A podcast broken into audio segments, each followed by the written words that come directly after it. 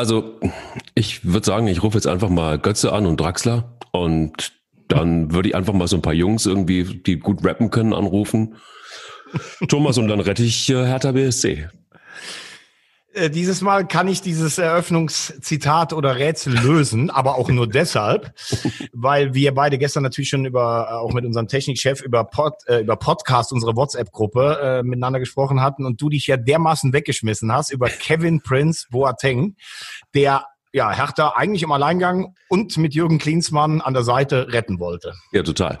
Und ich finde auch, also ich meine, Jürgen Klinsmann hat irgendwie auf seiner, ähm, auf seinen Hinweis noch nicht mal, noch nicht mal reagiert. Ich meine, wenn du von Jürgen Klinsmann noch nicht mal auf so ein tolles Angebot, das man eigentlich nicht ablehnen kann, vor allen Dingen, wenn du so einen Kevin Prinz Boateng hast, der in zwei Jahren fünfmal gewechselt ist, ähm, wenn du da keine Antwort kriegst, dann hast du auf jeden Fall eins garantiert nicht mehr, nämlich Eier. Wir brauchen Eier. Der Podcast mit Mike Kleiss und Thomas Wagner.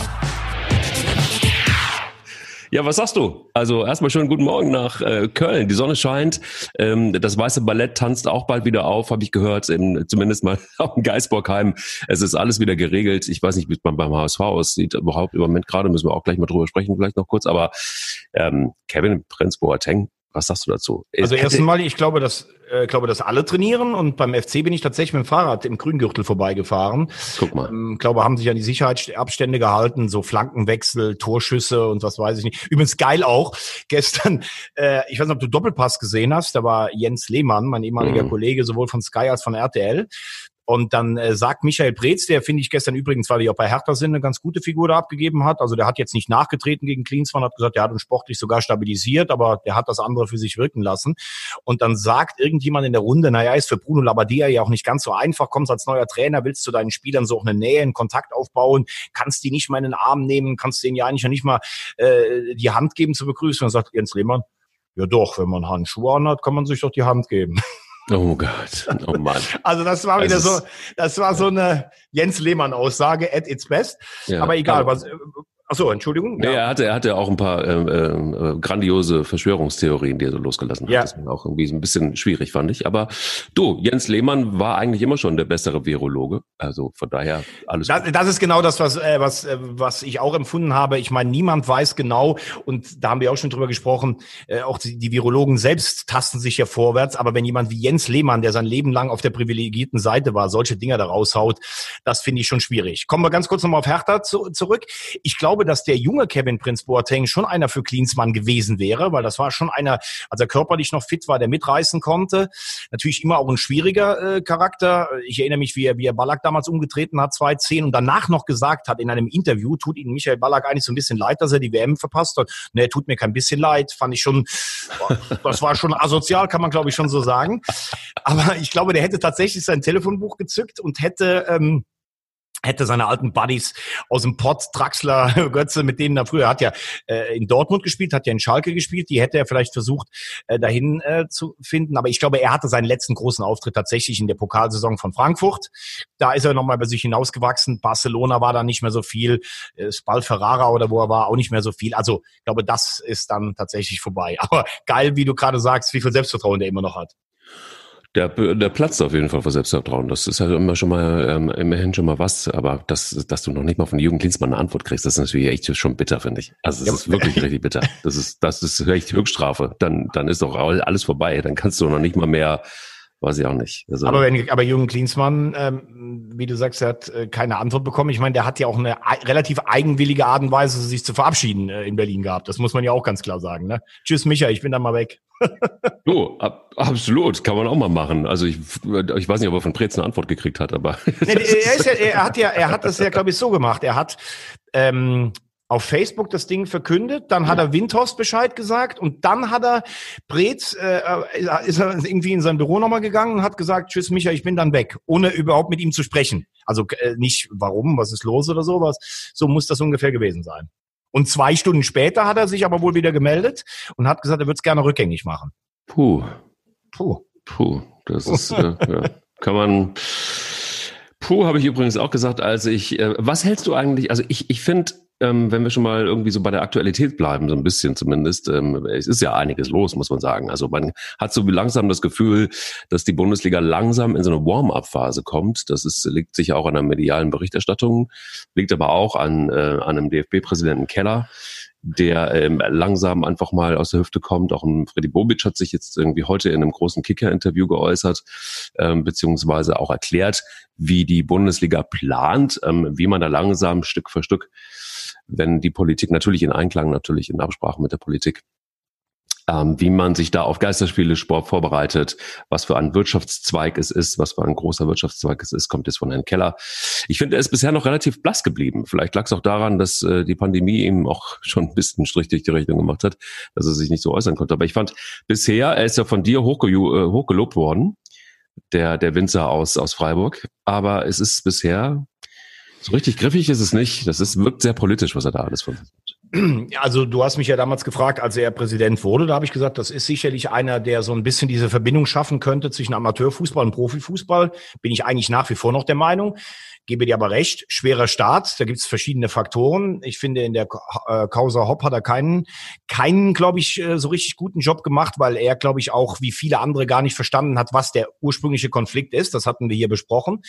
Ähm, jetzt in der Krise, da mache ich eigentlich wenigen einen Vorwurf, weil das kennt halt niemand. Wir ertappen uns ja selbst oft so dabei, dass wir denken, das gibt's doch alles gar nicht, was hier gerade passiert.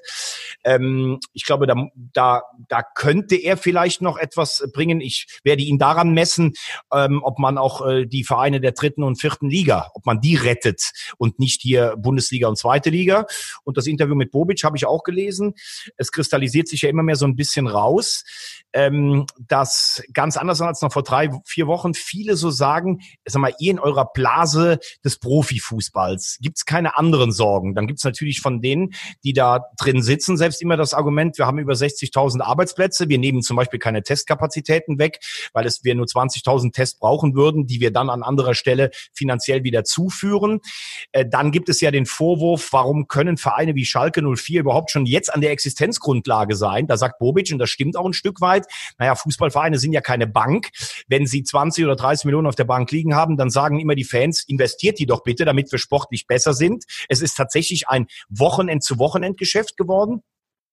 Und äh, was ich aber ganz interessant finde, und diese Diskussion würde ich auch gerne äh, oder hoffe ich, dass die mal angestoßen wird.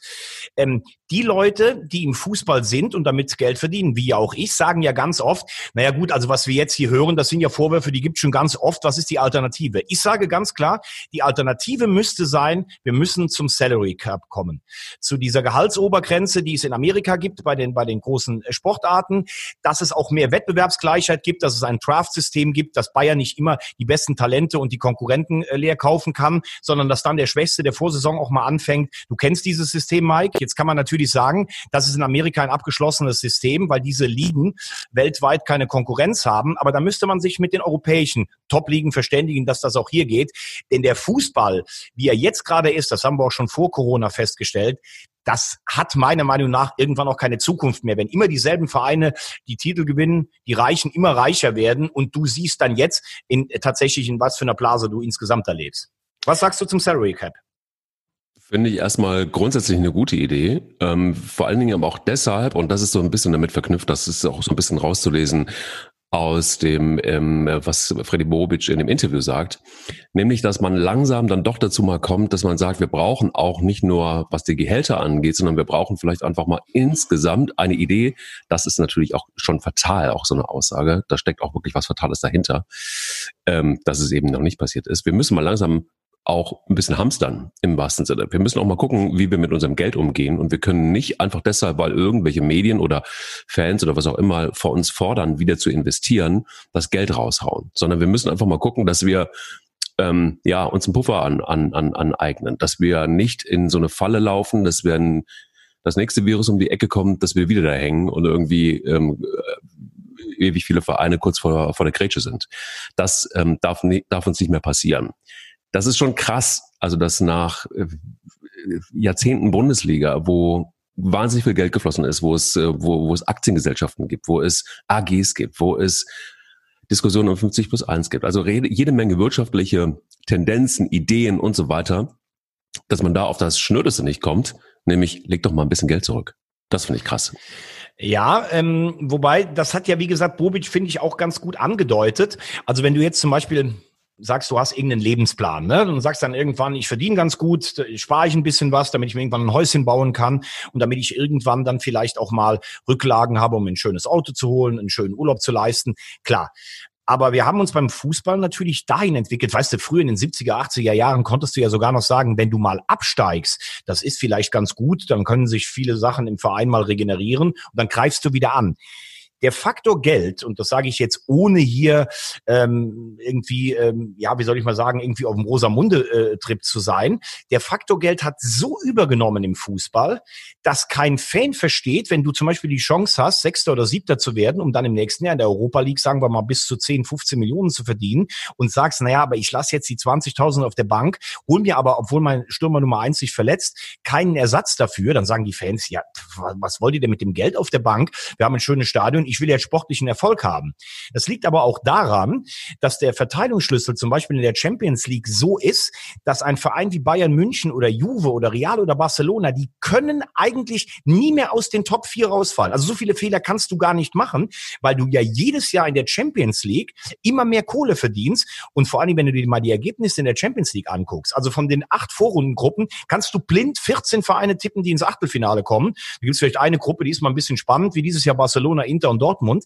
Der Rest wirst du irgendwie mit einem Torverhältnis von plus 14 oder 16 wirst du Gruppenerster. Es ist so stinklangweilig geworden, weil immer dieselben 18 Mannschaften dabei sind und die anderen versuchen, diesen Teufelskreis zu durchbrechen, wie ein Verein wie Werder Bremen, äh, wie eine Etage höher Schalke 04, um irgendwie zu investieren, investieren, irgendwann mal in die Champions League zu kommen, vielleicht ein zweites Jahr, um den Kohlerückstand aufzuholen. Und das ist einfach alles total ungesund. Und jetzt kommt was, womit wir alle nicht gerechnet haben, diese Corona-Pandemie. Und dann kracht das ganze Kartenhaus zusammen muss man schon sagen, ist eine insgesamt bittere Entwicklung. Und wenn ich dann diese Scheiße höre mit Club-WM, mit 24 Mannschaften, die nächstes Jahr, wir haben es besprochen, in Wuhan sein soll, da fällt mir nichts mehr zu ein. Ja, da kriegst du, also da kriege ich auch eine Hasskappe, weil ich denke, die kriegen irgendwie den Hals nicht voll und auf der anderen Seite buxieren sie sich da einfach auch in ein riesen Risiko. Und das checke ich einfach nicht mehr. Also noch ein Wettbewerb und noch ein Wettbewerb und noch mehr Geld und noch mehr und die Gier nach vielleicht noch mehr Erträgen und keine Ahnung. Du musst natürlich auch mehr Geld ausgeben, genauso. Ich sehe es genauso wie du, wo ich denke so, okay, wann hört dieser Zwang mal auf? Wann hört es aber auch mal auf, dass man, man kann ja neuen Stürmer kaufen. Das, darum geht's ja gar nicht. Es geht nur darum, einfach schnöde mal das, was wir irgendwann mal gelernt haben, gibt nicht mehr aus, als du auf dem Konto hast, zum Beispiel. Ähm, einfach ganz schnöde mal wirtschaftlich zu denken und zu sagen, komm, wir packen einfach einen großen Vertrag auf die Seite, an den gehen wir nicht ran. Das ist unser Stock, den brauchen wir. Guck dir Schalke 04 an. Riesendiskussion. Da ist Gazprom, da ist ein Tönnies, da ist keine Ahnung. Du hast immer das Gefühl gehabt, boah, also wenn, wenn es einem Verein richtig gut geht, wenn ein Verein niemals Kohlesorgen haben wird, dann ist es doch Schalke 04 neben Bayern München vielleicht. So, und dann. Das sehe ich jetzt vielleicht nicht ganz so, weil bei, bei Schalke hat man immer schon mal gehört, dass es ein bisschen rauscht, aber es kann natürlich auch sein, also grundsätzlich hast du natürlich recht, riesiges Vereinslegende, Tönnies, der immer wieder aushilft hinten. Aber man muss natürlich auch sagen, vielleicht wird das Schreckensszenario von Schalke auch ein bisschen zu deutlich an die Wand gemalt. Sie sind ja noch einer der wenigen eingetragenen Vereine in der Bundesliga. Das heißt, ähm, es gibt ja viele Vereine, die verkaufen eigentlich alles. Also da wird dann zum Beispiel der Catering-Bereich verkauft und das heißt, du kriegst pro Jahr von dem Caterer kriegst du zwei Millionen oder sowas. Das macht Schalke ja alles noch zum Beispiel alleine. Äh, wenn du jetzt einen Investor hättest, wobei ganz ehrlich, wenn man sich von Gazprom sponsern lässt, dann, dann ist das für mich eigentlich fast schon ein Investor. Aber wenn du jetzt jemanden hättest, der da viel Kohle reinknallen würde, wie ein Windhorst in, bei Hertha, dann hätte Schalke vielleicht dieses Problem gar nicht. Aber Fakt ist, dass du vollkommen recht, wenn ich in den letzten zehn Jahren achtmal in Europa war und ich schaffe es noch nicht mal sechs Wochen zu überleben oder zu sagen, also das ist ja zu viel gesagt, aber das Schreckensszenario einer Insolvenz ist dann spätestens Ende Mai da, habe ich dafür auch kein Verständnis. Aber um noch einen Satz zu sagen zu dem, weil wir beide ja über die Geldspirale gesprochen haben.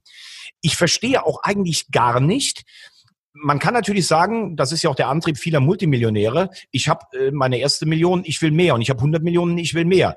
Kommen wir vielleicht später ja auch nochmal bei Manuel Neuer drauf. Aber Fakt ist ja auch, wenn Bayern München früher siebenmal am Stück deutscher Meister geworden wäre, dann wären ja alle Bayern-Fans vor Glückseligkeit getaumelt. Jetzt ist es ja so, ach, siebter Meistertitel, oh, unabhängig von diesen tollen Siegesfeiern am Marienplatz, nicht. Ähm, zählt ja für Bayern nur noch die Champions League. Uli Hoeneß hatte früher mal, hatte früher mal die Maßgabe ausgegeben, wir müssen in zehn Jahren fünfmal Meister werden und einmal das Europapokalfinale erreichen. So, jetzt zählt aber eigentlich intern und extern nur noch, was macht ihr in der Champions League? Barcelona hat in den letzten vier Jahren, glaube ich, drei nationale Titel gewonnen, ist aber zweimal im äh, Viertel- und im Halbfinale der Champions League gescheitert und alle sprechen von einer Enttäuschung, weil für alle nur noch dieses eine Ziel da ist. Champions League-Sieger ob Paris, ob Juve, so. Und das hast du damit geschafft, indem du dich als zehn reichste Vereine in einen abgeschlossenen Raum gegeben hast, um noch reicher zu werden. Sollen sie doch alle ihre Super League gründen, sollen sie doch da spielen, alle dahin gehen. Und dann zählt nur noch der Titel in dieser Super League. Ganz ehrlich, da kriege ich das Kotzen, weil ich einfach das Gefühl habe, die kriegen den Hals einfach nicht voll. Und das ist, das hat jetzt auch nichts mit Polemik zu tun. Ich weiß überhaupt nicht, was dahinter steht. Damit die Spieler noch mehr verdienen. Boah, jetzt bin ich aber echt auf Zähne. Ja, du bist doch richtig auf Zähne. Was ist denn da los, ey? Da ist es ja, jetzt sage ich noch, jetzt hau ich noch einen raus und sage, du hast es, du hast ja selber das Sprungbrett irgendwie hingelegt, da springe ich jetzt richtig drauf und sag jetzt einfach mal Manuel Neuer. Ja. Und warte mal ab, was jetzt passiert. Und jetzt wird, jetzt ist, ist, ist der Weg, der Weg von Köln nach Hamburg sehr, sehr kurz und weniger als zwei Meter wahrscheinlich. ja, ich meine ganz ehrlich, äh, äh, wir haben ja letzte Woche schon darüber spekuliert, was das, da war das ja gerade so am Brodeln. Also wenn man sich den, äh, ich höre, ich weiß nicht, ob du das manchmal machst, ich höre mir man, manchmal, bevor wir unseren Podcast machen, nochmal am Abend, am Sonntagabend oder am Montagmorgen unseren letzten an, um mhm. auch mal zu überprüfen, was wir so ein bisschen prognostiziert haben. Ne? Ja. Und da haben wir schon gesagt, hm, irgendwas stimmt da nicht so ganz im Verhältnis zwischen Bayern und Neuer. Mhm. Aber jetzt muss man ja ganz klar sagen, sind die Fronten ja eigentlich total verhärtet. Du hast auf der einen Seite Manuel Neuer, der gestern ein Interview in der Bild am Sonntag gegeben hat, was ja an Schärfe eigentlich nicht, nicht mehr zu überbieten ist. Also jemand, Neuer hat ja auch die Kunst, sich immer wegduckens und rausredens eigentlich gehabt. Nie klar Stellung bezogen zum Skandal um Özil und Günduan als, äh, als Nationalmannschaftskapitän niemals Stellung bezogen, was er eigentlich von der Ausbotung von Müller, Hummels und äh, Boateng hält. Hätte man sich ja vielleicht auch mal erwartet, dass er jemand sagt, boah, finde ich aber hart oder kann ich nachvollziehen oder sowas. Immer nur so diplomatisch hier, da und das weiß ich nicht alles. Wenn so jemand dann sagt, das bin ich von Bayern nicht gewohnt, dann muss natürlich schon einiges im Argen liegen. Dann muss man mal zwischen die Zeilen lesen. Dann sagt Thomas Kroth, sein Berater, weder Laufzeit noch Forderung, also fünf Jahre 20 Millionen Stimmen. Dann sagt Neuer, ich weiß ja auch, dass ich die Bayern nicht auf fünf Jahre festnageln kann, weil ich gar nicht weiß, wie ich mit 39 noch fit bin. Heißt aber auch nicht, ich habe niemals fünf Jahre gefordert. Und dann heißt es, da wurden Sachen durchgestochen. Und am Verhandlungstisch saßen nur Kahn und Salihamidzic. Selbst wenn man jetzt von Seite Neuer sagen könnte, na ja, die werden ja ihre Abteilungen auch informieren, bleibt ja, Kahn hat ihn so gelobt, bleibt ja eigentlich nur Pratzo, der richtig angezählt in der Ecke steht, als der, der das Bayern-Fan-Idol Manuel Neuer nicht mehr haben will. Da bin ich mal gespannt, wie das weitergeht. Ich habe letzte und vor zwei Wochen schon gesagt, ich glaube, für Salihamidzic wird es ganz schön eng mit Kahn, dem neuen Alpha-Tier. So, und jetzt bin ich mal gespannt, wie die eigentlich zusammenkommen, weil Kahn hat ja auch, äh, Neuer hat ja auch gesagt, ich möchte unbedingt, dass wir beide mit einer Win-Win-Situation rausgehen und ich möchte verlängern. Du dagegen, das Orakel von Delphi, die Rosamunde, sagt ja schon seit Wochen, Manuel Neuer wird im nächsten Jahr nicht mehr im Tor bei Bayern stehen. Ja, so ist es. Und dabei, ich habe mich damals schon festgelegt und ich lege mich jetzt immer fester, ra, ra, ra, ra, weil es äh, einfach total überschaubar ist. Vor allen Dingen, wenn du das interessant ist im Direktvergleich, man kann das natürlich so direkt nicht vergleichen. Aber also viele andere Spieler, wie zum Beispiel ein Thomas Müller oder ein ähm, David Alaba, da ist es überhaupt gar keine Frage. Da haben die Bayern richtig Bock zu verlängern. Und da gibt es, da ist es eigentlich eher so, dass man, dass man, also da ist es eine Frage der Zeit. Und da, da, da funktioniert es. Was ich aber krass finde, ist, wir haben ja immer schon, Brazzo war immer schon irgendwie auch im Kreuzfeuer der Kritik. Nicht nur bei uns, sondern überall. Und auch als Spieler kann ich mich dran erinnern, dass es Alaba gewesen, nicht Alaba, Entschuldigung, dass es Brazzo gewesen sein soll, der immer mal wieder Informationen durchgesteckt hat. Und, und, und wenn das jetzt wirklich so ist, ich meine, da gibt es ja keine Beweise für, da wird es auch nie Beweise für geben. Aber ich finde es überhaupt grotesk, dass bei so einem hochprofessionell geführten Verein wie dem FC Bayern, dass es da möglich ist, dass da Summen durchgesteckt werden, dass es da äh, Informationen zu Vertragsverhandlungen irgendwie durchgesteckt werden. Das geht nicht. Ich finde, also da muss ich ganz ehrlich das erste Mal auch irgendwie manuell Neuer beipflichten, wo ich sage, wenn das wirklich so ist, dass da irgendwas durchgesickert ist und es war nicht Manuel Neuer, ähm, oder sein Berater oder was auch immer, so, dann ist das natürlich ein Ding, das geht einfach gar nicht. Das geht einfach gar nicht. Naja, aber jetzt muss man natürlich auch mal sagen, Mike, äh, äh jetzt sind ja viele Sachen dabei. Also das, was du gesagt hast, dass Salihamidzic früher mit der Presse, das hat man ja vielen nachgesagt, auch mal Matthäus oder sowas. Also bei Salihamidzic habe ich das persönlich noch nie gehört. Ich weiß, dass der eigentlich, also ich sehe ihn als Sportdirektor sehr, sehr kritisch, aber als Spieler war der eigentlich schon in seinen Mannschaften sehr beliebt. Das war ja jemand, der hat sich von ganz unten, also als bosnischer Kriegsflüchtling Flüchtling über den HSV zu Bayern äh, durchgebissen. Also vor seiner Karriere habe ich riesen Respekt. Ähm, er steht tatsächlich die ganze Zeit im Kreuzfeuer der Kritik. Ich finde, er hat auch wenig Glückstreffer gehabt, außer zum Beispiel Alfonso Davis, den hat er aus Kanada geholt. Der hat es richtig gut gemacht, das muss man auch mal fairerweise sagen. Mit Coutinho lag er total daneben, aber er ist ja jetzt eigentlich befördert worden sogar noch. Also er war ja bisher der, der, der, der Sportdirektor, jetzt soll er ja Sportvorstand werden. Das ist das Erste. Nur wer könnte sowas noch durchgestochen haben? Das ist ja auch klar. Jetzt mache ich mal ein weiteres Feld auf. Also du sagst, eigentlich kann es ja nur die neue Seite sein. Das wäre in dem Fall mehr als ungeschickt, weil die stehen ja im Moment total an der Wand als Verlierer. Es könnte die Seite Kahn oder Salihamidzic gewesen sein. Es könnte natürlich aber auch sein, dass die Berater zum Beispiel von Nübel, die ja seit Wochen nur eben in der Kritik stehen, die kriegen es ja links und rechts in jeder Expertenrunde. Was, was soll dieser Transfer? Dass da mal einer gesagt hat, naja, pass auf, wir haben damals mit den Bayern gesprochen, die Bayern haben uns signalisiert, der Neuer hat so große Forderungen gestellt, dass wir das mit dem so nicht verlängern werden, maximal ein oder zwei Jahre und dann spielt der Nübel. Auch das könnte sein, dass das jemand der Bildzeitung gestochen hat. Ähm, und jetzt hat gestern der Chef von Bildsport München, auch im Doppelpass, hat gesagt, wir haben sowohl die Bayern als auch die neue Seite damit konfrontiert und es gab keine Antwort oder kein Dementi. Also, dass das von Prazzo gesteuert sein soll, das halte ich schon für einen, für einen ähm, ja, wie soll ich mal sagen, ganz schweren Vorwurf. Und ich kann mir eigentlich nicht vorstellen, dass wenn du als Salihamidzic nur mit Kahn und der Partei Neuer am Tisch sitzt, dass du dann so dumm bist, etwas der Bildzeitung so durchzustechen, weil der Verdacht fällt ja automatisch mit auf dich. Also da wäre ich sehr vorsichtig, ihn da als alleinigen äh, Verdächtigen zu outen. Ja, absolut. Also ich meine, dass das ganze Ding hochstrategisch ist, das kann man, glaube ich, mittlerweile einfach unterschreiben. Das hatte ich ja irgendwie ganz am Anfang auch befürchtet, dass das ein Spiel wird, das, ähm, das sehr undurchsichtig ist, das auch viel von Strategie geprägt ist, weil es da einfach um wahnsinnig viel Geld geht weil es da um eine Ikone in Anführungsstrichen geht, weil es da um ähm, äh, ja auch Ansehen geht und so weiter und so fort. Also für beide Seiten. Also das wird auf jeden Fall in irgendeiner Form wird es eine Strategie geben. Und ähm, die Strategie kann eigentlich jetzt von Anfang an nur die gewesen sein. Also zumindest erscheint es mir logisch, dass Nübel der neue Bayern-Torwart wird. Alles andere wäre total absurd, wenn ich kann, Manuel ich kann Neuer jetzt ich kann mir total vorstellen, dass du, dass du recht hast, was du immer schon gesagt hast, dass das der Plan von irgendjemandem war. Aber man muss sich jetzt auch mal fragen, auf, die, auf der Seite von Neuer, der war über ein Jahr verletzt vor der WM 2018, ne? du weißt Bescheid. Da haben die Bayern keinen neuen ersten Torwart verpflichtet, sondern die haben mit Ulreich das Ding zu Ende gespielt, der eigentlich eine gute Saison gespielt hat, damals nur fatal im Halbfinale der Champions League gepatzt hat.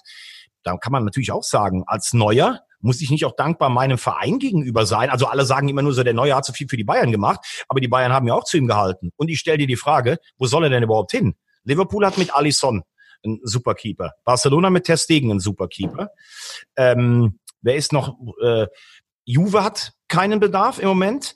Ich habe von Real auch nicht gehört mit Courtois, dass sie, dass sie Bedarf haben. So, dann kommst du Chelsea, Menu, die beide noch nicht mal überhaupt, äh, wir hatten noch äh, hier Ederson bei Manchester City, also die beide noch nicht mal in der Champions League sind. Also so viele Alternativen hat auch mal Neuer nicht. Was ist mit Chelsea?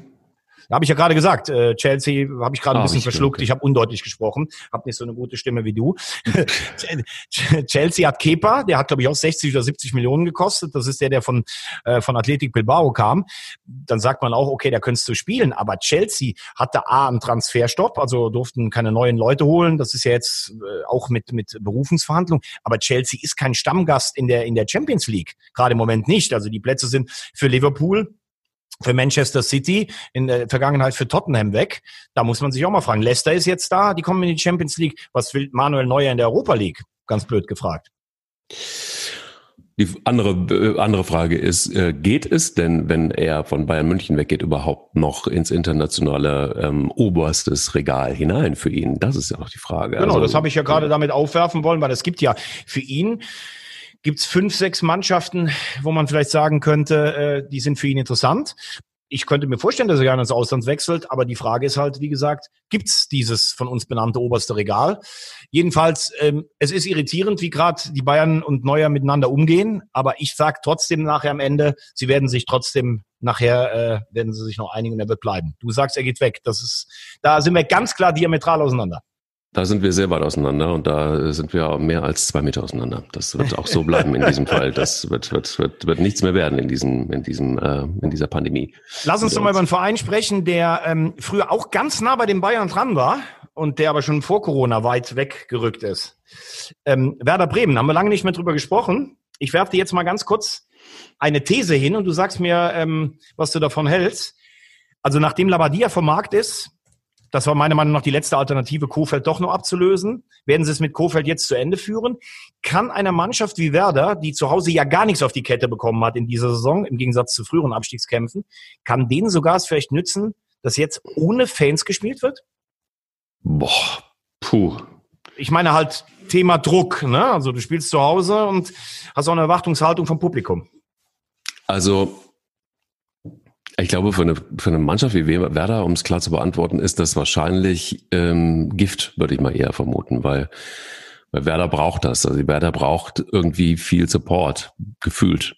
Werder braucht irgendwie Unterstützung der Fans. Werder braucht auch, auch ein Kurfeld braucht das. Ähm, ich kann mir nicht vorstellen, da gibt es auch so ein paar, da gibt es auch so ein paar Spieler, wie ein Selke zum Beispiel. Ja, das ist ja jemand, der, der, der, der lebt davon. So ist es jedenfalls aus meiner Sicht, ähm, dass er, dass er da einfach, ich glaube, er hat auch ähm, bei 100% Bundesliga, dieser, dieser, äh, in diesem äh, Podcast von 100% Bundesliga, ähm, hat er gesagt, er würde gerne in Bremen bleiben. Und ähm, das zeigt so ein bisschen einfach auch so, dass viele Spieler haben da schon auch eine, eine Identität gefunden. Die brauchen aber auch die Fans. Und wenn die nicht da sind, und das gilt für den gesamten Verein, also ich glaube, das ist bei Werder sowieso per se einer der Vereine, die davon sehr, sehr leben, das wird ganz schön krass. Also das wird echt, echt richtig krass. Und Labadia wäre jetzt jemand gewesen, dem hätte ich es zugetraut, durch seine Erfahrung einfach auch, ähm, dass er diese Mannschaft da nochmal hinkriegt. Der ist im Abstiegskampf total erfahren das wäre für Werder wirklich, glaube ich, echt ein Segen gewesen in so einer Situation und gerade in so einer Situation. Ja, jetzt ist das nichts geworden. Jetzt ist ja, äh, jetzt wird er vielleicht Kevin äh, Prinz Boateng die E-Mail beantworten noch. und ähm, und und Werder Werder wird schwer haben. Wie siehst du es? Das ist sehr geil. Ähm, viele Punkte, die du angesprochen hast. Also erstmal Selke. Ich sag's ganz klar. Ich also ich fand den letzte Woche ähm, sehr sympathisch. Wir haben das ja überbrückt. Wir haben ja heute Abend 22 Uhr haben wir wieder 100% Bundesliga, endlich auch wieder live aus dem Studio. Wir haben das ja auch mit so einem Audio-Video-Podcast äh, überbrückt mit Laura zusammen, auch mit mit Schalten in die Bundesliga. Mhm. Interessant fand ich, dass er gesagt hat, er wohnt da in diesem Geisterhotel in Bremen, wo sie morgens ein bisschen Frühstück gerade fürs Zimmer vorbereiten, aber sonst kaum jemand da ist. Ich sage aber ganz klar, so dieser Karriereweg von Selke, den mag ich nicht. Hochtalentierter Jugendspieler, der war dann irgendwann bei Werder und das hat ihm nicht mehr gereicht. Dann ist er nach Leipzig gegangen für, für viel Kohle auch. Da hat er sich aber nicht durchgesetzt. Dann ist er zu Hertha gegangen und plötzlich geht er dann zu Werder, geht er zurück. Und dann heißt es plötzlich so, ja, Werder, da hängt mein Herz dran, hier möchte ich bleiben. Also das finde ich immer schon ein Stück weit, äh, äh, finde ich das sehr, ja, umstritten, keine Ahnung, polemisch, heuchlerisch, ich weiß nicht, wie ich sagen soll. Ähm, das zweite, er ist ja natürlich jetzt erst zur Rückrunde gekommen. Ich bin eigentlich bei dir, dass Werders Fans und das Stadion immer ein Fund waren. Weißt du noch, vor drei oder vier Jahren, diese da vor dem entscheidenden Spiel gegen Frankfurt, stand da alles voll, dieses Osterdeich, wie der Bus da durchgefahren ist, vor 10.000 Menschen und sowas. Aber ich habe das Gefühl, das greift dieses Jahr alles überhaupt nicht mehr. Also das haben sie mal punktuell im Pokal gegen Dortmund hinbekommen, aber ich glaube, die haben jetzt fünf Heimspiele am Stück verloren. Das musst du dir mal vorstellen. Und ich habe das Gefühl, dass diese Mannschaft in dieser Zusammensetzung ohne Führungsfigur wie Kruse, das haben wir auch schon mal angesprochen, einfach nur gegen Abstieg taumelt. So, und jetzt hast du natürlich durch diese Pause vier bis sechs Wochen wirklich vielleicht für einen Reset-Knopf und du hast andere Voraussetzungen. Und vielleicht kann ihnen im Gegensatz zu früher sogar helfen, dass eben keiner im Stadion ist, weil du dann nicht bei jedem ersten Fehlpass ein Krummeln vernimmst. Ich weiß es nicht. Also Werder ist so schlecht dieses Jahr, dass sie eigentlich nur den Abstieg verdient hätten. Aber ich habe das Gefühl, dass diese Pause ihnen tatsächlich, also wenn die Saison weitergegangen wäre, hätte ich alles Geld drauf gewettet, dass sie abgestiegen wären. Aber ich glaube, dass ihnen das jetzt irgendwie doch nochmal, ähm, dass ihnen das doch, doch nochmal was bringen kann. Gut, also wer sich ja so ein bisschen in die ähm, ins Gerede wieder gebracht hat, allerdings aber auch nur ähm, in, in, in mehr oder weniger kleineren Interviews, ähm, ist, ist, ist Benno Müllmann tatsächlich. Der ähm, wird nicht mehr als Trainer zurückkommen, aber der könnte sich, glaube ich, ganz gut vorstellen, ähm, äh, zumindest die eine oder andere Aufgabe wieder ähm, bei Bremen Sensationell. Also ganz ehrlich, ich bin ja manchmal, ich hab, wie kommst du jetzt auf Benno Müllmann? Also naja, der ist ja, der ist ja, ähm, der ist ja Werder durch und durch. Ne? Wir erinnern uns an die glorreiche Zahl von Otto Rehagel, hat eine gute Rolle gespielt und ähm, auch an der Seite von Otto Rehagel. Und es ist so, dass er im Moment ja, der hat eine doppelte Funktion. Ne? Ist 65 mittlerweile, das muss man sich auch mal reinziehen. Ist auch krass. Ähm, hätte ich jetzt auch nicht gedacht. Geschätzt äh, finde ich immer noch Benno Müllmann 50 oder so, aber ist so nicht. Ähm, aber sein Vertrag äh, bei Grotter Fürth Ende März fristge fristgemäß ist geendet und ähm, ja, Betreuung, Anleitung der Trainer im Nachwuchsbereich sowie Aufgaben im Scouting. Das war ja so irgendwie seine, seine Doppelfunktion. Und ähm, er hat sich da in einem Interview bei Deichstube geäußert, ähm, äh, auch zum, zum Thema Werder Bremen. Das fand ich ganz interessant.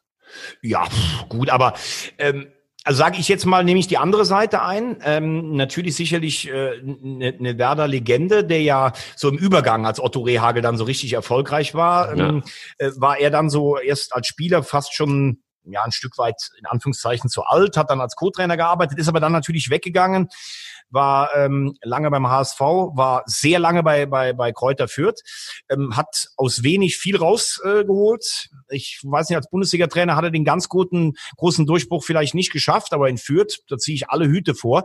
Äh, die Kollegen von Deichstube haben eh immer sensationelle Interviewgäste, das muss man ganz klar sagen. Aber da würde ich jetzt ganz ehrlich meinen, dass das so, kommen wir fragen einfach mal, was macht denn jemand, der hier in Bremen einen guten Klang hat? Der hat jetzt in Fürth diese lange Distanz zum Wohnort, hat dann immer noch ein bisschen was für die gemacht. Ich glaube, er will jetzt auch mehr zu Hause sein. Aber ganz ehrlich, dass jetzt Benno Müllmann als zwar erfahrener Mann einem jungen Kofeld an die Seite gestellt wird, vor allem, was würde das dann für Frank Baumann äh, bedeuten? Und hast du mit Müllmann eine, eine Perspektive, falls das mit Baumann nicht klappt? Also ganz ehrlich, ich, mir fehlt da jede Fantasie, um jetzt zu sagen, dass Benno Müllmann irgendeine Rolle jetzt bei Werder Bremen spielt. Vielleicht im, Na guck mal, da ist ja jemand wie, wie Thomas Schaf selbst, der arbeitet ja im, im Nachwuchsbereich und letztes Mal war der Co-Trainer der zweiten Mannschaft krank, da hat er sich als Co-Trainer bei der zweiten auf die Bank gesetzt. Das finde ich ja schon Wahnsinn eigentlich. Du bist Double-Gewinner mit der ersten ja, Mannschaft, ja, eine Legende und setzt dich dahin, sagt aber auch viel, glaube ich, über den Charakter von Thomas Schaf. Aber bei Bremen muss man natürlich schon noch ein bisschen achten, dass man nicht zu sehr im eigenen Saft kocht und das wäre, glaube ich, kontraproduktiv. Okay, lassen wir diese, diesen Strategiezug ähm, einfach mal an uns vorüberziehen. Ich hätte gedacht, dass man sich da so langsam, also ich wieder so als, als PR-Fuzzi äh, denke dann irgendwie, vielleicht bringt sich da jemand in Stellung oder wird in Stellung gebracht oder wie auch immer. Lassen wir das, also das wäre ja eine klassische Werbung für Benno Müllmann und äh, wenn wir schon bei Werbung sind, dann gehen wir auch genau da rein. Ja, wir haben ja in diesem Monat ähm, aus Köln ein, äh, ja, wie soll man sagen, wirklich etabliertes äh, Lokal-Club-Restaurant. Ähm, auf der Friesenstraße. Friesenviertel ist ja eigentlich die Ausgemeile in Köln, das Heising und Adelmann. Und äh, ist ja zweigeteilt. Einmal das äh, mittlerweile 21 Jahre alte Etablissement auf der Friesenstraße, ähm, wo du perfekt essen kannst, wo du abends weggehen kannst, mit tollem Biergarten, wo auch Fußballspiele übertragen werden. Und dann gibt's noch das Heising und Adelmann, die Tagesbar. Und ich kann nur empfehlen, wenn man in Köln ist und mittags vielleicht ähm, da auch beruflich zu tun hat, es gibt eine tolle Tageskarte. Also das Essen sage ich nicht nur, weil ich da gerne hingehe und weil Peter Heising mein Freund ist, ist einfach perfekt für gutes Geld. Und dann, wenn, und das gilt ja nicht nur für Heising und Adelmann, sondern für viele Gastro, vor allen Dingen in Köln, auch für die kleinen Kneipen, wenn die hoffentlich irgendwann mal wieder aufmachen äh, können und wenige wirklich ihre Existenz verloren haben, dann ab auf die Friesenstraße in Heising und Adelmann, unser Werbepartner im Monat April. Und wir hoffen, dass es nicht mehr allzu lange dauert, bis ähm, auch da in der Friesenstraße wieder die Türe geöffnet Und ich habe für dich schon eine Kiste alkoholfreies geparkt da. Das ist sehr gut, weil es ist isotonisch. Dann kann ich als Läufer dann auch mal wieder was Aber du weißt, dass wir unseren Technikchef mitnehmen, ne? Den dann Endorphin geschüttelten Thorsten und dann geht's rund. Ja, der trinkt wieder die Friesenstraße leer. Ich kenne das schon. Raus aus der Werbung und fast hinein in die Fußball-Europameisterschaft 1976. Allerdings, bevor wir da sind, noch zwei kurze Fragen an dich. Was hältst du eigentlich von der Personalie? Das ist so eigentlich untergegangen ähm, weil wir immer am Anfang eines Podcasts aber gar nicht mehr richtig nachdenken. Ähm, Aber eine Personale, die von Anfang an ähm, für mich zumindest überraschend kam, war der neue Anfang von Markus Anfang bei Darmstadt 98. Dein Freund Markus Anfang. Mein Freund Markus Anfang. Was ist denn da los? Also hast du, hast du da Informationen, wie das, wie das nun funktioniert hat? Also Darmstadt habe ich nur gar nicht auf dem Zettel gehabt für Markus Anfang. Ja, zwei Sachen. A, der sportliche Leiter in Darmstadt, äh, Carsten Wehlmann, der hat mit Markus Anfang erfolgreich bei Holstein Kiel zusammengearbeitet. Alter. Die ja immerhin okay. von der dritten in die zweite Liga gegangen sind und dann Erstligarelegation gegen Wolfsburg gespielt haben. Ähm, und zum Zweiten, im ersten Schritt denkst du sicherlich, boah, du warst, äh, warst beim ersten FC Köln, jetzt bist du in Darmstadt. Auf der anderen Seite muss man sagen, macht für mich eigentlich total Sinn für beide Seiten. Ähm, Anfang in Kiel gut gearbeitet. In Köln würde er jetzt sagen, ich bin eigentlich aufgestiegen, weil selbst als er entlassen wurde mit der Punktzahl, glaube ich, das hätte zum Aufstieg äh, trotzdem gereicht. Aber er hat aus diesem Kader eigentlich zu wenig rausgeholt. Das muss man auch sagen. Das war kein schöner Fußball, der hier in Köln gespielt wurde. Allerdings die zweite Liga, das sehe ich ja selbst als, äh, als HSV-Fan oder das sieht der VfB Stuttgart, das ist halt einfach schwere Knochenarbeit. Ähm, aber in der öffentlichen Wahrnehmung ist er in Köln gescheitert, obwohl er aufgestiegen ist. Also zweite Liga. Ich glaube, in der Bundesliga würde er im Moment nichts bekommen. Und in der zweiten Liga in Darmstadt, die arbeiten relativ unaufgeregt, die kriegen ein neues Stadion. Ähm, warum nicht einfach da fortsetzen, was in der dritten Liga in Kiel begonnen hat und in der zweiten Liga? Also das kann ich schon verstehen. In Kiel hat er vor allen Dingen mit vielen jungen äh, Spielern und ohne großen Namen gearbeitet. Äh, was mich ein bisschen wundert ist, Du hast mit Kramotzes einen Trainer, der im letzten Jahr den Abstieg vermieden hat, der jetzt auf Platz 6 steht und der hat wenn ich es richtig im Kopf habe, einen zwei- oder drei Jahresvertrag gefordert. Und dann hat Darmstadt gesagt, wir machen nur Einjahresverträge, weil wir haben so viele Trainer noch auf der Payroll stehen. Wir können uns das finanziell nicht leisten. Kann ich natürlich auch verstehen, aber meines Wissens hat Anfang einen längeren Vertrag als ein Jahr bekommen. Das würde ich als Kramotzis im Nachhinein noch schön als Arschtritt verstehen. Äh, und dass ein Trainer sagt, pass auf, ich möchte nicht in ein, in ein Jahr gehen, wo ich nur ein Jahr Vertrag habe und wo ständig diskutiert wird, sondern ich möchte zwei. Das kann ich aus Kramotzis Sicht auch ähm, verstehen. Also, Kramotzis alles richtig gemacht, Anfang alles richtig gemacht, Risiko für Darmstadt 98. Uh, Mann, Mann. Ey, das ist eine, eine Schnellzusammenfassung äh, von Markus zu Anfang und das ist unfassbar. Aber diese Schnellzusammenfassung, äh, die spiele ich jetzt einfach zurück. Pass auf. 16. bis 20. Juni 76. Endrunde, fünfte Fußball-Europameisterschaft. Vier Spiele, Zuschauer 106.000, durchschnittlich 26.522 pro Spiel. Tore gab es 19, durchschnittlich 4,75 pro Spiel und Torschützenkönig war Dieter Müller mit vier Toren. Ja, und jetzt willst du was hören von mir? Jetzt will ich was hören von dir. Für mich, ganz ehrlich, ähm, ich war fünf Jahre. Ich habe mir das später alles nochmal angeguckt. Also das ist ja, das ist für mich so eine geile Europameisterschaft, das kann ich dir gar nicht sagen. Ich weiß auch gar nicht, wo ich anfangen soll. Also ich versuche es mal ganz kurz, äh, dass ich in der Qualifikation anfange. Da gab es eine, eine, eine Gruppe, überleg dir das mal, weil es war ja auch dieses System, acht Vierergruppen. Die acht Sieger kommen ins Viertelfinale. Wir haben uns übrigens gegen Spanien durchgesetzt. Und dann gibt's äh, diese Vierer-Endrunde. Die letzte übrigens, 80 sprechen wir nächste Woche drüber. Da gab's dann das erste Mal acht Mannschaften. Und da gab's eine Qualifikationsgruppe mit dem Vize-Weltmeister, den Niederlanden, mhm. mit dem WM-Dritten, den Polen und den Italienern. Und da haben sich die ähm, Niederländer punktgleich gegen die ähm, Polen durchgesetzt. Und man hat eigentlich so gedacht, okay, 74 waren sie die beste Mannschaft. Die fahren jetzt zur Europameisterschaft und sind eigentlich der Favorit. Denn Kreuf und Neskens haben zum Beispiel noch gespielt. Die Van der Kerkhoff-Brüder, Rensenbrink, äh, Van Hanechem, also eine Riesentruppe fahren dahin und verlieren nach zwei roten Karten in der Verlängerung gegen die Tschechoslowakei die zu, übrigens zu diesem Zeitpunkt auch schon in zwei WM-Finals gestanden haben. Das darf man auch nicht vergessen. Also die Tschechen immer schon eine große Fußballnation. Und wir haben wir eigentlich gedacht, die Deutschen, okay, wir sind 72 Europameister, 74 Weltmeister, naja, den Titel holen wir uns jetzt auch noch mit. Und hatten eigentlich, die Quali war, war nicht so ganz rund, aber wir hatten eigentlich richtig gute Spieler, auch junge, neue Spieler dabei. Also Heinz Flohr, der 74 nicht so viel gespielt hat, von dem Franz Beckenbauer gesagt hat, das war der beste Techniker, den wir in Deutschland jemals hatten, sagt Franz Beckenbauer über Heinz Flohr. Dann hatten wir zum Beispiel einen Hannes Bongartz, wir hatten in der, äh, in der, im Viertelfinale Klaus Toppmüller, der danach irgendwann nach diesem Spiel, ich glaube sogar in der Nacht noch, angetrunkenen Autounfall verursacht hat, Fahrerflucht, damit für, für Helmut Schön tabu. Und ich glaube, dieses Turnier hat Helmut Schön auch verloren.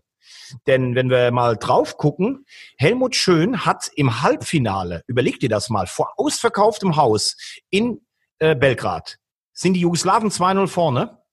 Dann wechselt der Heinz Flohr ein und Dieter Müller. Und Dieter Müller schießt drei Tore bei seinem Debüt. Überleg dir das mal. Die jugoslawische Presse hat übrigens danach getitelt, das gibt's nicht. Schon wieder ein Müller. Also Gerd Müller war zurückgetreten und dann kommt Dieter Müller und macht in seinem ersten Länderspiel in der Europameisterschaftshalbfinale einen Dreierpack. Das gibt's eigentlich gar nicht. Genial eingefädelt von Heinz Flohr. Und was macht Helmut Schön vom, äh, vom Finale? Lässt die schon wieder draußen. Weil er mit diesem Lebensstil, zum Beispiel von Heinz Flohr, der ja so eine Nähe auch zur Boxerszene in Köln hatte, das war einfach, er, er galt immer so als der feingeistige Sachse, der konnte mit dem nichts anfangen. Geile Geschichte übrigens auch, wenn du ins Kleinköln gehst, das ist gegenüber vom Heisigen Adelmann. Da gibt's Bilder vom FC Johnny. Das war damals die, Mannschaft, die Ludenmannschaft von Köln. Es gab eine Ludenmeisterschaft. Da haben sich die Luden aus ganz Deutschland getroffen. Und da hat Heinz Flohr als Profi in der Ludenmannschaft vom FC Johnny mitgespielt. Sensationell. Das musst du dir heute mal vorstellen. Ja, und ich glaube, wenn er, wenn er Flohr und ähm, Müller gesetzt hätte, hätten wir auch das Finale gewonnen. Apropos Finale. Ich ähm, schmette dir mal was zu. Und zwar heute kein, also Zitat, heute kann ein 16-Jähriger schon ausgesorgt haben, ich musste nach meiner Karriere weiterarbeiten, konnte mich nicht zurücklehnen. Das mag vielleicht für mich persönlich schade sein, aber ich empfinde keinen Neid, keinen Neid keine Wehmut. Von wem? Großer Spieler, großes Zitat, großer Typ ist äh, übrigens heute 71 Jahre alt, vier Monate und 18 Tage alt. Boah. Puh. Puh. Wenn wir über die EM 76 und das Finale reden, mhm. vielleicht Panenka? So sieht's aus. Oh, geil. Der Schweig. Ja, absolut. Unfassbar. Ein weißt unfassbarer Mann. Also ich möchte nur eins davor sagen und dann beschreibst du bitte, warum er so unfassbar ist. Es gab ja wir haben ja letztes Mal darüber geredet, dass es, ne, vorletztes Mal, dass es 68 gab es einen Münzwurf zwischen Italien und, und Russland. Es gab ein Entscheidungsspiel im Finale zwei Tage später.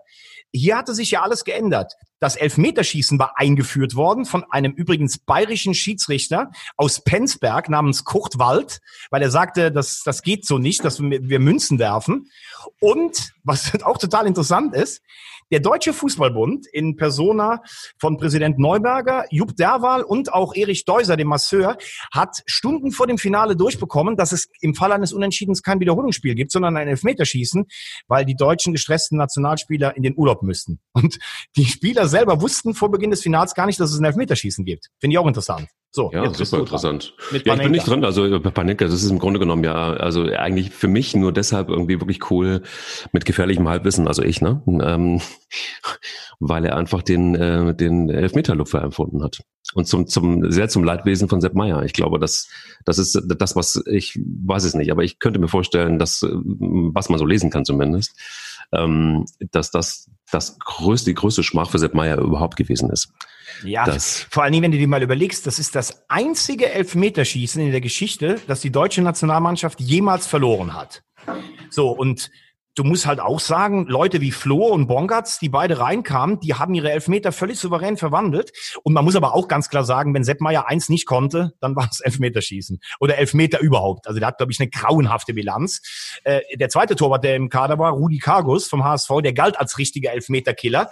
Hätte man vielleicht auch mal drüber nachdenken können, ob man, das gibt's ja heute als taktisches Mittel, so jemand einzuwechseln. Aber klar, durch den Spielverlauf, ähm, auch da lagen die Deutschen wieder zurück. Hölzenbein hat uns in der 90. Minute erst in die Verlängerung gerettet.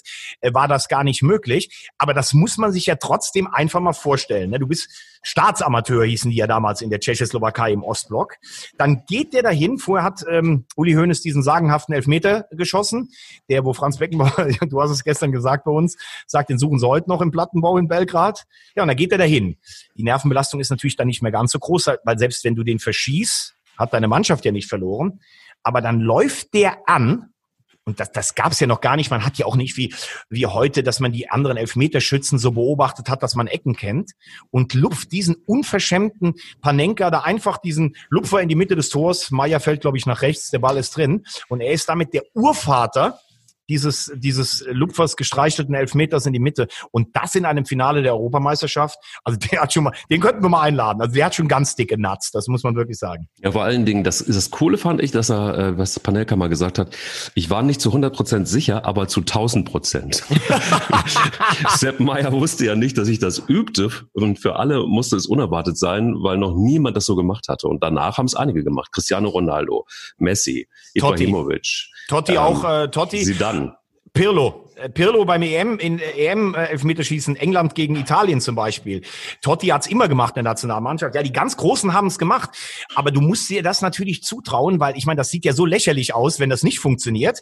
Und das muss man sich auch vorstellen. Der hat in, in, in, in Tschechien in der Liga hat er das schon ein paar Mal gemacht, aber der wusste natürlich, das hat kein Deutscher jemals. Äh, wo solltest du Bildmaterial aus der tschechischen Liga her haben irgendwie? Ne? Und dann hat der den da so reingelöffelt, hat dann im Spätherbst seiner Karriere hat er in Österreich noch ein bisschen Geld verdient. Er durfte dann dann irgendwie schon früher in, äh, ich glaube bei Austria Wien hat er noch gespielt, ähm, durfte da ein bisschen Westwährung verdienen. Aber das war halt so ein, man hat den immer den Schweig, diesen Schlitzohrigen aus Böhmen und Mähren äh, genannt. Und die Tschechen, eine große Fußballnation, haben die Deutschen da geschlagen. In übrigens tollen Finale. Ich habe das letzte Mal noch mal gesehen. Aber wie gesagt, wie geil musst du eigentlich sein, wenn du von der Mittellinie dahin gehst, legst den Ball dahin und genau was du sagst. Es hat noch nie jemand gemacht. Also ich weiß gar nicht, was ich da für einen Puls gehabt hätte sensationell. Aber krass ist auch, ähm, in einem weiteren Interview hat Panenka mal gesagt, meine Frau hat auf dem Patentamt gearbeitet. Da haben wir aus Spaß mal den Chef gefragt, ob man den Elfmeter registrieren lassen könnte. Und er meinte, es ging nicht, weil es sich nicht um einen konkreten Gegenstand handelt. Ganz geil. Also, ja, super. Oder? Ich super. total cool. Also super. wirklich cool. Und überleg dir mal, die Deutschen haben dann irgendwie so, naja gut, wir sind Vize-Europameister, ist fast schon eine Enttäuschung. Dann kam noch die schlimme WM 78 zwei Jahre später. Kann man ja jetzt fast sagen, gesellschaftlich ging es dann im, im deutschen Herbst in den 70er Jahren mit RAF und so auch dem ganzen Land nicht so gut. Aber ich finde, das ist zum Beispiel so ein Turnier, was zu Unrecht so ein bisschen in Vergessenheit geraten wird. Also du drehst ein 0-2 gegen den Gastgeber, du holst im Finale äh, eine Führung der Tschechen auf fürs Vize-Europameister und das ist schon fast eine Enttäuschung. Da siehst du mal, was es für einen Anspruch im Fußballamt Deutschland eigentlich immer auch gegeben hat. Ne? Absolut. Total. Und Dieter Müller muss man auch gerade äh, klar sagen, zwölf Länderspiele, neun Tore, was für eine tolle Quote, ein überragender Mittelstürmer für mich, der Köln ja auch zum Double geschossen hat, 78. Und weil er mit Helmut Schön eben nicht konnte, äh, keine große Nationalmannschaftskarriere. Also nur zwölf Länderspiele nach so einem Debüt, das ist eigentlich unglaublich. Auch Heinz Floh nur 39 Länderspiele, so ein bisschen der Unvollendete. Im Gegensatz zu Wolfgang Overath, der bei der Nationalmannschaft halt immer abgerufen hat. Und Beckenbauer ist ja immer noch der Meinung, dass, äh, dass, der, dass der Ball von Belgrad den den Hönes da in den Himmel von Belgrad geschossen hat, dass der, äh, dass er immer noch gesucht wird. Ganz genau. Und Uli Hoeneß äh, wird ja zitiert damit, er hat keine schlaflosen Nächte davon, aber er würde nie jemandem einen Vorwurf machen, der beim Elfmeterschießen verschießt, weil, ja gut, er kann seit 76 natürlich gut nachvollziehen. Tja, also, Puh. wir wissen nicht so richtig, was es mit Sepp Meier gemacht hat, das Ganze. Oh, der war, war, ich glaube, er hat, er hat den Schnupftabak-Konsum ein bisschen erhöht, aber alles gut. Na, weiß ich nicht. Also er ist, äh, er ist, äh, er ist auf jeden Fall einer, der einen Satz geprägt hat, mit dem ich heute gerne aussteigen würde. Oh, oh, oh. Ähm, der ähm, ein Satz, der für uns auch für, für, für dich vor allen Dingen äh, gelten müsste, wenn das nächste Mal in diesem Podcast das Wort Bayern München fällt. Puh. Puh, pass auf. Ähm, das Zitat geht folgendermaßen. Ein Thomas Wagner muss Ruhe ausstrahlen. Er muss nur aufpassen, dass er dabei nicht einschläft. Nein. Nein. Ein Tormann muss Ruhe ausstrahlen. Er muss nur aufpassen, dass er dabei nicht einschläft. Das sehr, sehr gut. Aber wie, wie gesagt, er ist ja der Spieler mit den meisten Bundesligaspielen am Stück, 442. Auch ein schwerer Autounfall. Und äh, Sepp Meyer war einer der größten überhaupt. Aber Elfmeterschießen, das konnte er nicht. Also das halten. Abschließend, ähm, ähm, was, was ist äh, Helmut Schön für dich für ein Bundestrainer gewesen? Ich meine, er war 76er Bundestrainer.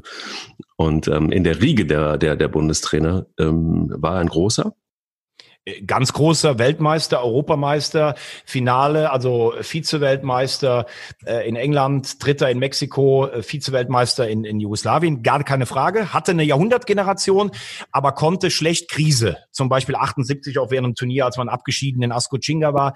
Ähm, seine Stärke war sicher, er hatte Spieler, auf die er vertrauen konnte, wie Beckenbauer zum Beispiel, wie Overath, wie Müller. Beckenbauer soll ganz oft auch die Taktik und die Aufstellung vorgegeben haben. Das war natürlich schwierig für Spieler, die auch gut waren, aber nicht bei den Bayern waren. Aber er konnte keinen Konflikt und er konnte, und das finde ich, ist eine Fähigkeit, die du heute sicher auch brauchst, er konnte nicht mit Spielern, die er von der Erscheinung oder vom Charakter nicht so mochte, da, da konnte er nicht über seinen Schatten springen. Und er hatte ständig, vor allen Turnieren hatte er ständig Magenschmerzen. Der Lange hat einen nervösen Magen, so hieß es immer. War übrigens aber selber als Spieler auch Nationalspieler und Top-Torjäger. Aber gar keine Frage, keine Diskussion, ganz großer Bundestrainer. Und von ihm ist ein Satz, den wir uns richtig dick hinter die ähm, Ohren schreiben können. Er hat mal gesagt, und zwar 1966 in der Kabine, WM-Finale. Männer denkt dran, ein guter Zweiter ist besser als ein schlechter Erster. Das ist toll. Da sage ich jetzt nichts mehr. Für den Satz in dem WM-Finale sage ich, dafür brauchst du ganz schön dicke Eier. Eier. Wir, Wir brauchen, brauchen Eier.